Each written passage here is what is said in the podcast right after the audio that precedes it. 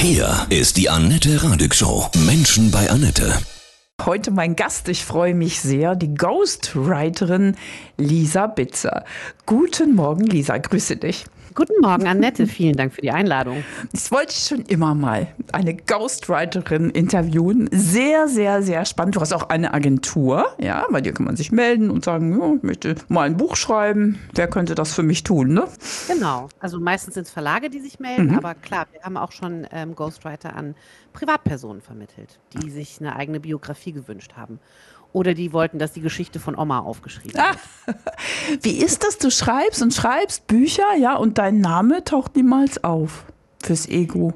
Also, wie erkläre ich das jetzt? Ich schreibe unter sehr viel Pseudonymen, so nennt man das, wenn man unter anderen Namen schreibt, weil jedes Pseudonym eigentlich für ein anderes Genre steht. Letztendlich sind Pseudonyme wie ein Markenname, also wie Persil oder Cola. Und würde Persil jetzt anfangen, Schokoriegel rauszubringen, wäre man vermutlich ein bisschen irritiert als Kunde. Äh, Und so ähnlich ist das, wenn ich unter einem Pseudonym einen Thriller oder ein Krimi geschrieben habe oder von mir aus auch einen erotischen Roman.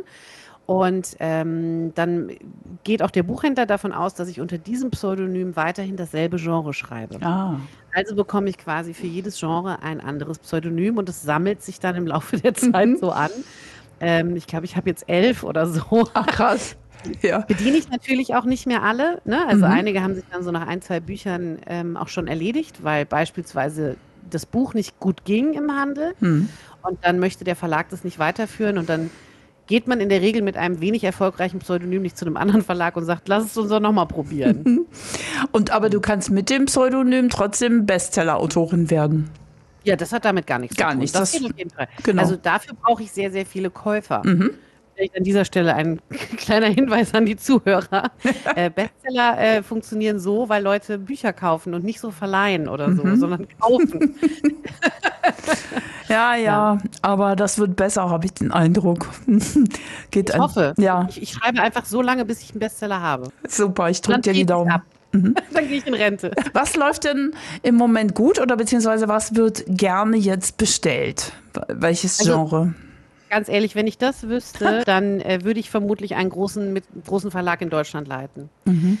Ähm, es gibt so ein paar Evergreens, die immer laufen. Ich sag mal, Krimi, Thriller, Regio- Regio-Krimi, die funktionieren eigentlich fast immer mit quasi Ausschlägen mal noch nach oben.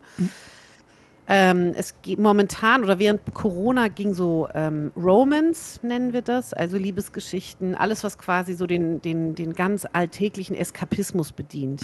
Ich möchte mich wegdenken, ich möchte Ja. mich irgendwo hinträumen, wo die Welt in Ordnung ist und der Himmel weit und der Tierarzt, dem ich auf der Kuh- Kuhweide begegne, ähm, der Mann meines Lebens. Das funktionierte vor allen Dingen während Corona ziemlich gut. Jetzt gerade ändert sich das wieder und jetzt gerade tap ja, tappern alle so ein bisschen im Dunkel gerade rum, ehrlich gesagt. Also es ist manchmal leichter, es bei Sachbüchern zu sagen, was funktioniert. Die, die Belletristik ist grundsätzlich sehr schwer vorherzusagen. Wie ist das denn, wenn jetzt jemand kommt und sagt, ich möchte gerne, liebe Lisa, dass du das und das Buch für mich schreibst inhaltlich? Wie arbeitest du denn mit dem Kunden zusammen?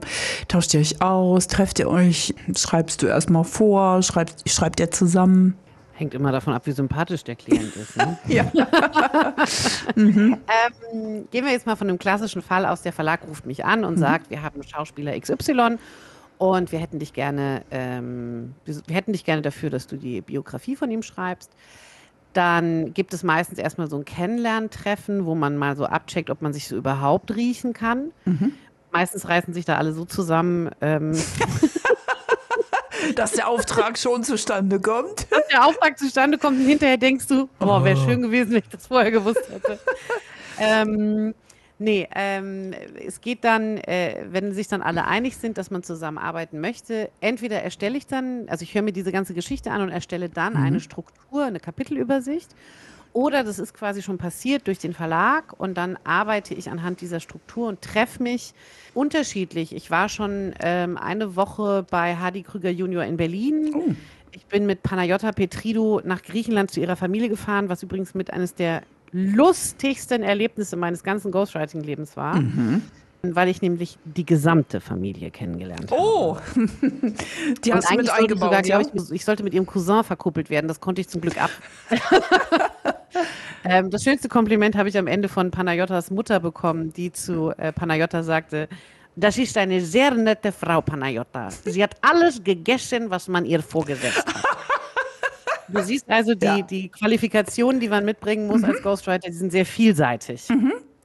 Essen gehört dazu. Ja. Wen hast du noch so als Prominenten gehabt?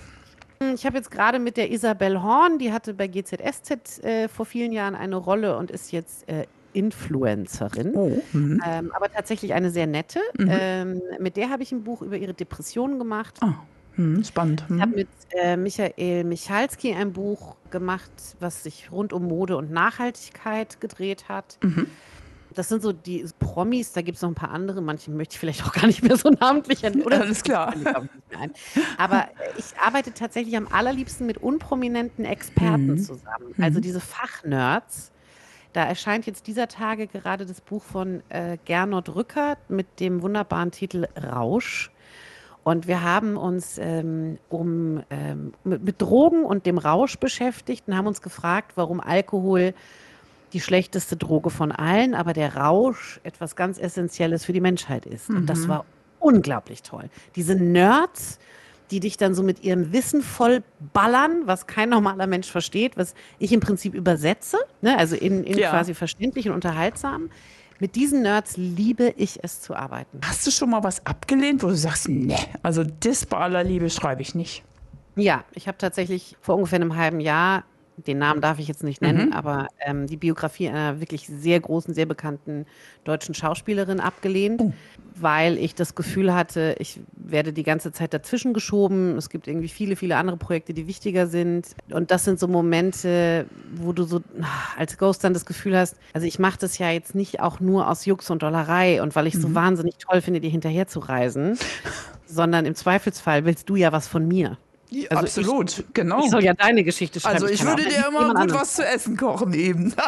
Genau, Also das ist das Mindeste, Ja, was ich erwarte. ja. Wenn ich mindestens, Ja. mindestens eine, ich wollte gerade sagen, ein halbes Schwein auf dem Tisch, aber ich bin Vegetarierin. Ja. Ähm, also wenn ich mindestens einmal persönlich gekocht wird, dann mache ich es sowieso nicht. Mhm. Und wenn ich auch mindestens einen Cousin zum Verkuppeln irgendwie angeschleppt Genau. wird, dann schon dreimal nicht.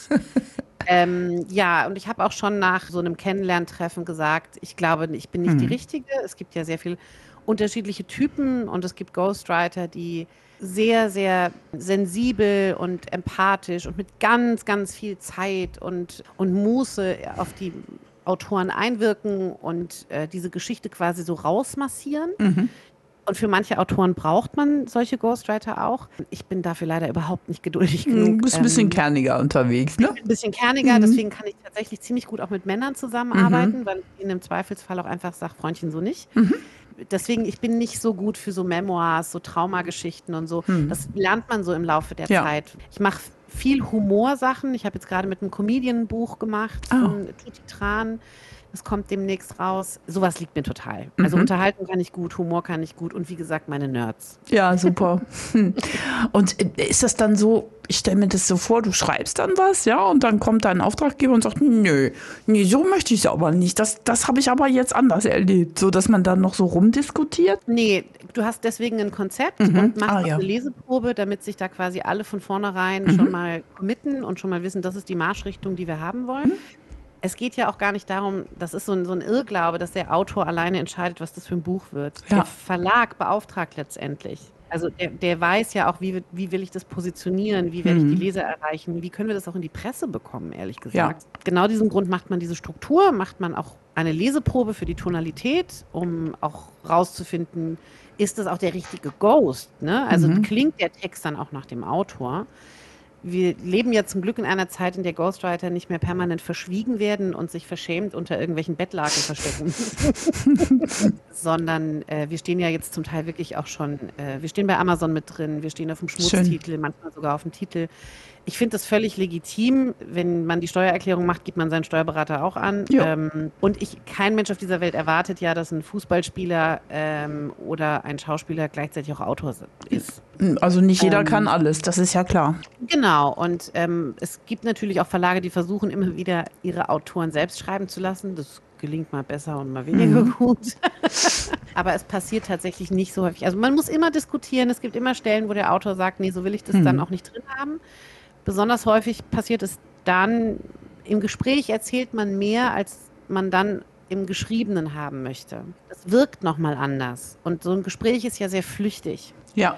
Das ist ja vorbei, in dem Moment, wo wir es führen. Und ich meine, wenn es jetzt nicht aufgezeichnet wird und als Podcast gesendet wird. Und das, was im Buch steht, das wird ganz, ganz vielen erst in dem Moment klar, wo sie zum ersten Mal ein Kapitel von mir zugeschickt bekommen. Das wird bleiben. Mhm. Und im Zweifelsfall steht das 30 Jahre in der Bibliothek oder im, im privaten Bücherregal drin. Da wird dann nochmal viel rausgenommen oder verändert. Ich habe damit überhaupt gar kein Problem, ähm, es sei denn, es verändert jetzt die Grundaussage beispielsweise. Oh, ein interessanter Aspekt, habe ich mir noch nie Gedanken drüber gemacht, aber stimmt natürlich. Ja, ja, Wenn es dann ja ernst so wird. Mhm. Ja, wir sind ja auch eine schnelllebige Welt. Ne? Also ich sage mal, so ein Instagram-Post, der ist halt einfach innerhalb von einer Sekunde wieder gelöscht. Mhm. Äh, Und dann geistern da vielleicht noch so ein paar Screenshots irgendwie rum oder so. Das heißt ja immer, das Internet vergisst nicht. Alle Leute, die Bücher machen, die können darüber irgendwie nur müde Ja. lächeln. Weil in Stimmt. der Regel schlägst du das Buch aus, frisch auf, es kommt frisch aus der Druckerei, du riechst noch die Druckerschwärze, Mhm. du schlägst es auf und denkst so, fuck, ein Fehler. Ein Ja. Kommafehler, eine Wortdoppelung, Mhm. Mist. Das ist quasi so das Grundgesetz.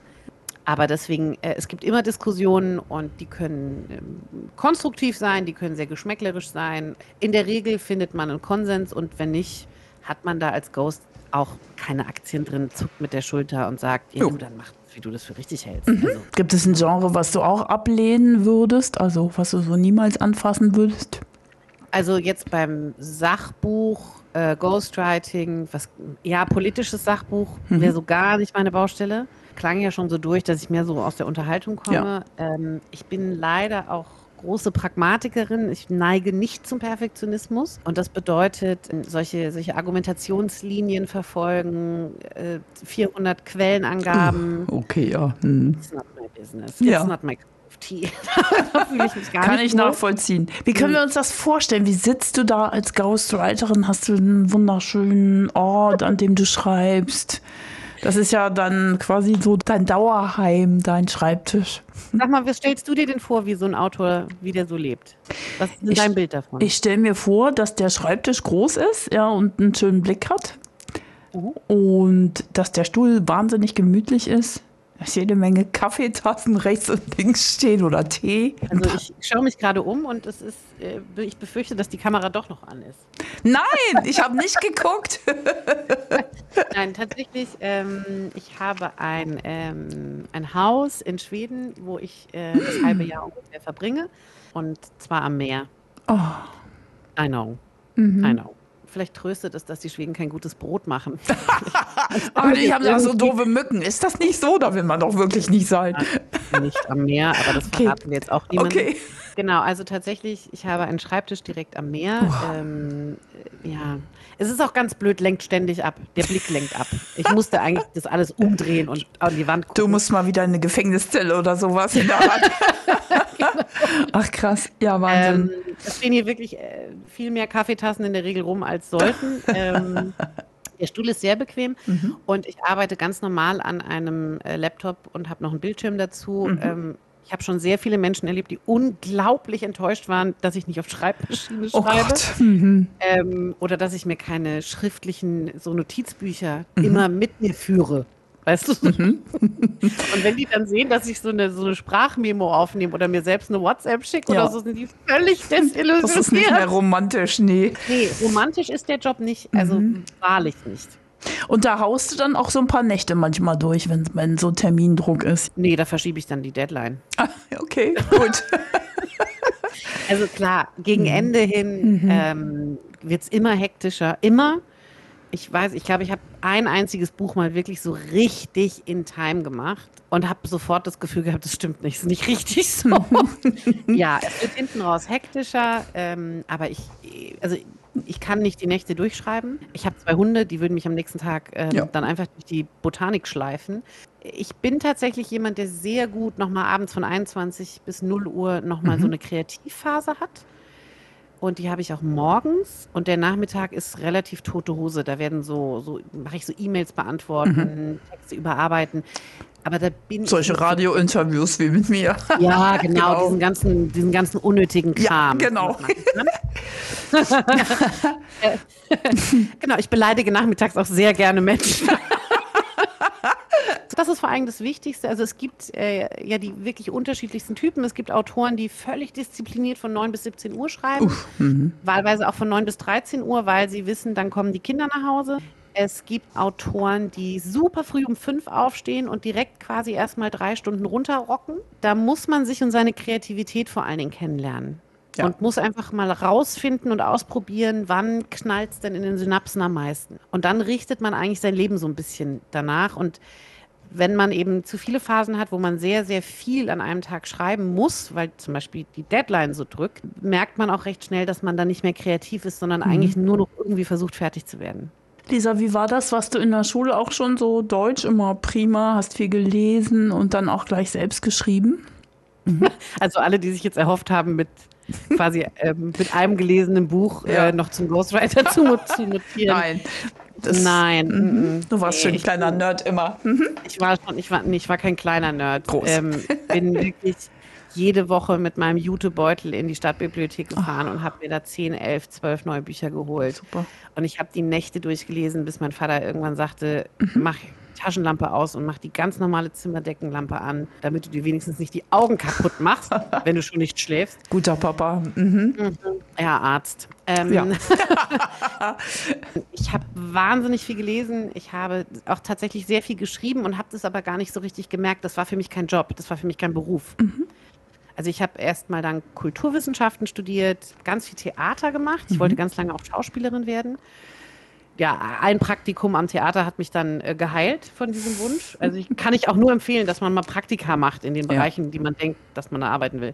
Genau, und dann bin ich im Prinzip wie die Jungfrau zum Kinde bin ich dann in einen Hörbuchverlag gerutscht. Mm. Hört sich so ein bisschen an, als wäre ich auf der Straße gelandet, aber ich bin tatsächlich, ähm, habe ein Volontariat in einem Hörbuchverlag gemacht und bin so in die Buchbranche reingeschlittert.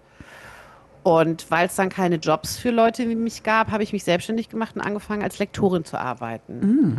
Und so kam ich dann so peu à peu über Projekte, die immer intensiver wurden, wo ich eben nicht nur mal den Anfangssatz geschrieben habe, sondern plötzlich die erste halbe Seite. Und irgendwann habe ich gemerkt, huch, jetzt ist ja das halbe Buch von mir. Und dann hat mir halt jemand gesagt, übrigens, was du da machst, heißt Ghostwriting und du solltest halt ungefähr das zehnfache Geld dafür bekommen. Cooler Tipp. ja, genau. Und so ähm, kam das dann. Also es war jetzt kein Lebensplan von mir, nee. sondern also ich habe relativ wenig Lebenspläne ich, ich rutsche, wie gesagt, immer so in diese ganzen Sachen so rein. Toll. Ja, es ist immer faszinierend, diese Wege zu hören. Ich finde es ganz spannend. Und als junges Mädchen hast du dann, weil du jetzt das Haus in Schweden hast, auch Astrid Lindgren verschlungen? Ja, klar. Ja, ne? Ja, klar, mhm. alles. Ja, mhm. aber ich habe Enid Blyton, mhm, äh, Astrid Lindgren, ähm, ich habe das alles hoch und runter. Damals gab es ja noch gar nicht so viel Jugendliteratur wie nee, heute. Genau. Heute mhm. liest du mit 14 Jahren Fifty Shades of Grey. ja, ne? stimmt, ja.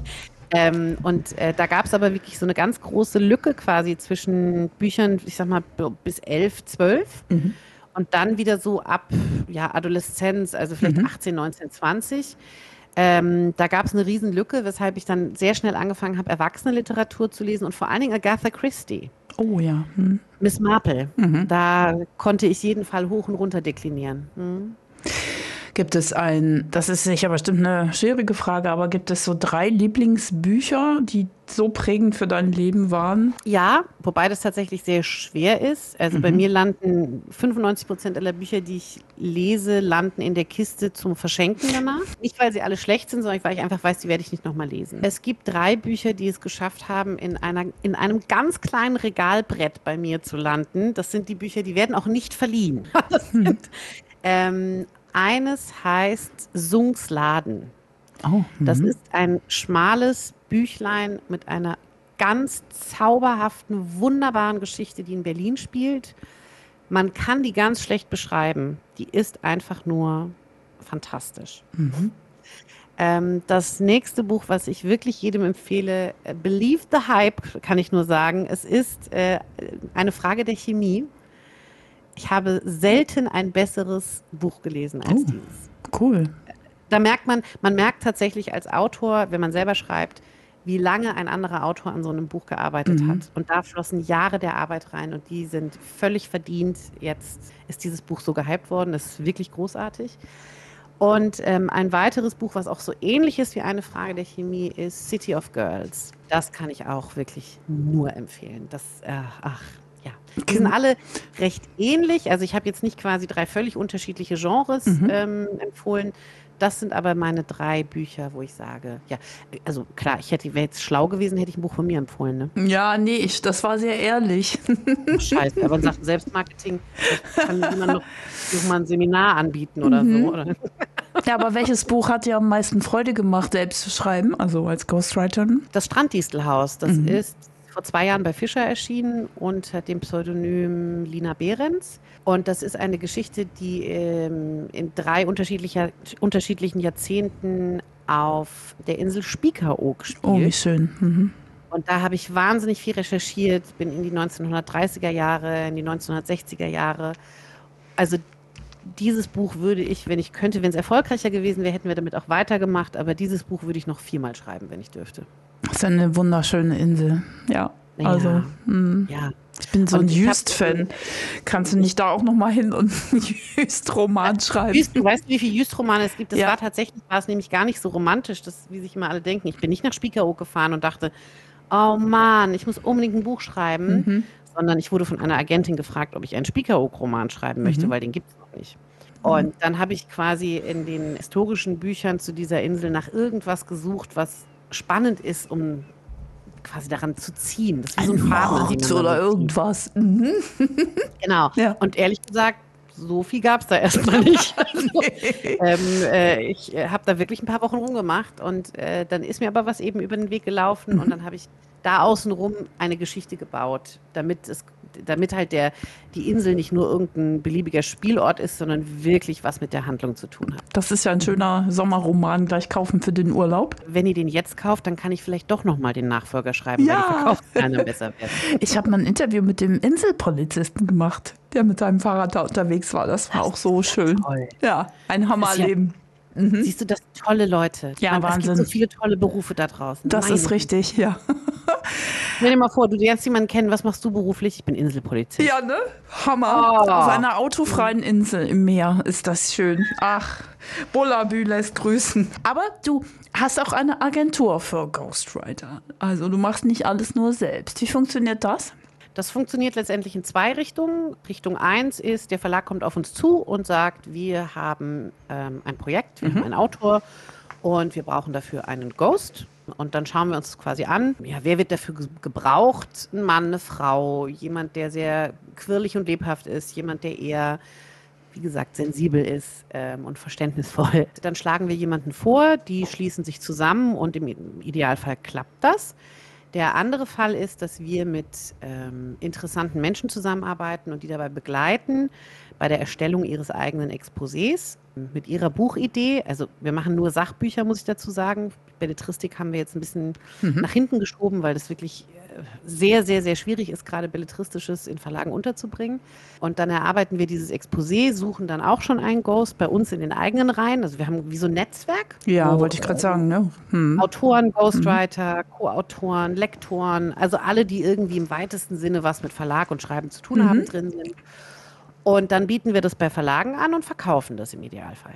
Sehr schön. Also es sind, das können dann auch Privatleute sein, die ein Sachbuch anbieten wollen. Genau, da muss man aber sagen, die Verlage schauen halt wahnsinnig auf die Reichweite. Also ich kriege jetzt von der Tante Inge, die erzählen will, wie man am allerbesten die Tulpenzwiebel in die äh, Blumenerde schiebt. Das könnte schwierig werden und Ja. in solchen Fällen sagen wir dann auch nein. Wir, wir schätzen immer schon ab, gibt es dafür einen Markt oder nicht. Aber wenn jetzt zufällig jemand äh, zuhört, der zum Beispiel auf den Händen durch die Antarktis gelaufen ist oder alle die wichtigsten, die größten 14 Berge der Welt bestiegen hat oder irgend sowas, solche Geschichten funktionieren in der Regel. Ja. Also man muss schon irgendwie was Besonderes geleistet haben oder ja in irgendeiner Form etwas zur Gesellschaft beitragen oder ähm, den Menschen mitgeben können, damit man daraus ein Buch macht. Lisa, was ist das Schöne für dich am Lesen, am Bücherlesen? Oh Gott, da habe ich viel zu erzählen. ich liebe am Lesen, dass man wirklich in diese Geschichten reingezogen wird, dass man diese Figuren kennenlernt, dass man mit denen mitleidet. Ich liebe daran, dass es länger dauert als ein Kinofilm, länger bleibt als eine Netflix-Serie, weil diese Bilder in mir entstehen, weil ich die nicht angucke, sondern das ist meine Fantasie, die damit angeregt wird, meine Gefühle. Ähm, ich liebe daran, dass es so wahnsinnig abwechslungsreich ist und dass ich das Gefühl habe, dass egal wie viel ich lese, es ist immer nur, es ist noch so viel da, es ist noch so viel übrig. Im Gegensatz zu Netflix, da habe ich manchmal das Gefühl, so habe ich jetzt leer geguckt. Ja. Da ist jetzt nichts mehr da. Das habe ich beim Lesen nicht. Und das lebe ich sehr daran. Und dann ist ja, ich kann mich erinnern, wenn man dann so traurig ist, wenn so ein Buch zu Ende ist. Oh Gott. Ne? Ja. ja. Und Ja. immer langsamer liest Richtung Ende und dann gucke ich immer so, oh, nur noch zehn Genau. Seiten. Genau. Ja, Wahnsinn. Das sind so Prozesse. Wow. Wie kriegen wir unsere Kinder zum Lesen? Das wird, ist nicht so einfach. Wie bei allem anderen auch, vorleben. Das ist so ein bisschen wie mit Sport. Ne? Du Ja. kannst deinen Kindern tausendmal sagen, dass sie Sport machen sollen. Wenn du selber, wenn die dich nie Sport machen Ja, sehen, dann kannst du es vergessen. sie es tun? Ja. Vorlesen ist tatsächlich eine wahnsinnig große Investition, die sich sehr, sehr, sehr lohnt. Die meisten Kinder, die wirklich jeden Abend was vorgelesen bekommen, werden später auch zu Leseratten oder haben zumindest einen Zugang zum Buch. Also wie ich, ne, ich habe ja jetzt gar nicht die Erwartung, dass jemand 30, 40 Bücher im Jahr liest, aber ich kenne einfach erschreckend viele Menschen, die sagen, sie haben noch nie in ihrem Leben ein Buch gelesen. Oh, das ist unfassbar. Und ne, das darf man auch, man darf es ja auch irgendwie nicht verurteilen, Mhm, weil ich ja. kann jetzt zum Beispiel sagen, ich habe halt auch noch nie in meinem Leben einen Golfschläger in der Hand gehabt und ich lebe trotzdem noch. Mhm. Ja, Ähm, was jetzt den großen Golf-Fan natürlich, der denkt sich, was, was? das kann Ich weiß ja gar sein. nicht, was ihr entgeht. Mhm. Aber beim Lesen, das weiß man ja mittlerweile, dass das wirklich auch Einfluss auf deine Hirnstruktur hat, auf deine Fähigkeit, ja, empathisch zu sein, auf deine Fähigkeit, Mhm. um die Ecke zu denken, auf deine Fantasie, auf, ja, auf, auf dein Mitgefühl. Deswegen glaube ich, dass es um viel, viel mehr geht, als nur darum, Geschichten zu rezipieren. Ich glaube, es geht, das ist wirklich so auch Persönlichkeitsbildung zu lesen. Oh, das hast du schön gesagt. Wirklich. Ja, Ja, es ich, ist, mit Worten sollte ich arbeiten. Ja, unbedingt. Nutzt du digitale Bücher oder müssen die bei dir aus Papier sein? Das Problem ist, wenn du an Texten arbeitest Ja. und dann siehst du einen Text auf einem Display, hast du immer das Gefühl, du musst jetzt den Rotstift ansetzen. Also mir geht es so. Deswegen für mich muss es tatsächlich das gedruckte Buch sein. Ich habe ein Tolino hier und wenn ich wirklich mal nur über sowas drüber scrollen möchte, also ganz oft will ich einfach nur mal so eine Idee von irgendeinem Genre bekommen, dann grabe ich mich da jetzt nicht bis zum hundertsten Werk vor, sondern dann hole ich mir die zwei, drei wichtigsten Exemplare aus diesem Genre beispielsweise, schaue mir mal an, wir haben das andere gemacht und dann reicht mir das auch als digitales Buch. Aber wenn ich privat für mich lese, dann möchte ich Seiten umblättern. Ja. Ich habe neulich Ja. äh, von Hermann Hesse äh, Nazis und Goldmund gefunden, völlig zerzaddelt. Ja, habe ich, glaube ich, 84 in Südfrankreich in so einem Hippie-Urlaub gelesen. Und der war noch, da- das habe ich aufgemacht, das roch nach noch Gauloise. Ja, habe ich damals Nein. geraucht. Wirklich. Und da waren noch zwei Sandkörner drin. Ist das krass? Tolino und Kindle und so, die haben natürlich ihre Vorteile. Ja. Gerade wenn man länger auf Reisen ist, ne? also besser das lesen als gar nicht. Aber ähm, diese Erinnerung, Mhm. ja, die hast du da halt, so alte Kinokarten, Fahrkarten, tote Käfer, was man da so alles finden kann, das kannst du halt nicht so gut im Kindle. Und Sand im Kindle ist eh eine schlechte Idee. Mhm. Ganz schlecht. Ach, dein Humor ist echt großartig. Danke, ich verdiene Geld damit. Ja. Liebe Lisa, ich wünsche dir von Herzen weiterhin so viel Freude, ja, beim Schreiben, Ghostwriting. Und das war wirklich super interessant, der Einblick in deine Berufung. Ich danke dir von Herzen. Ich danke dir für die Einladung und dass wir ein bisschen über das Lesen und vor allen Dingen auch über das Schreiben sprechen konnten. Und ähm, ja, bin gespannt auf den Beitrag. Höre ich mir sehr gerne an.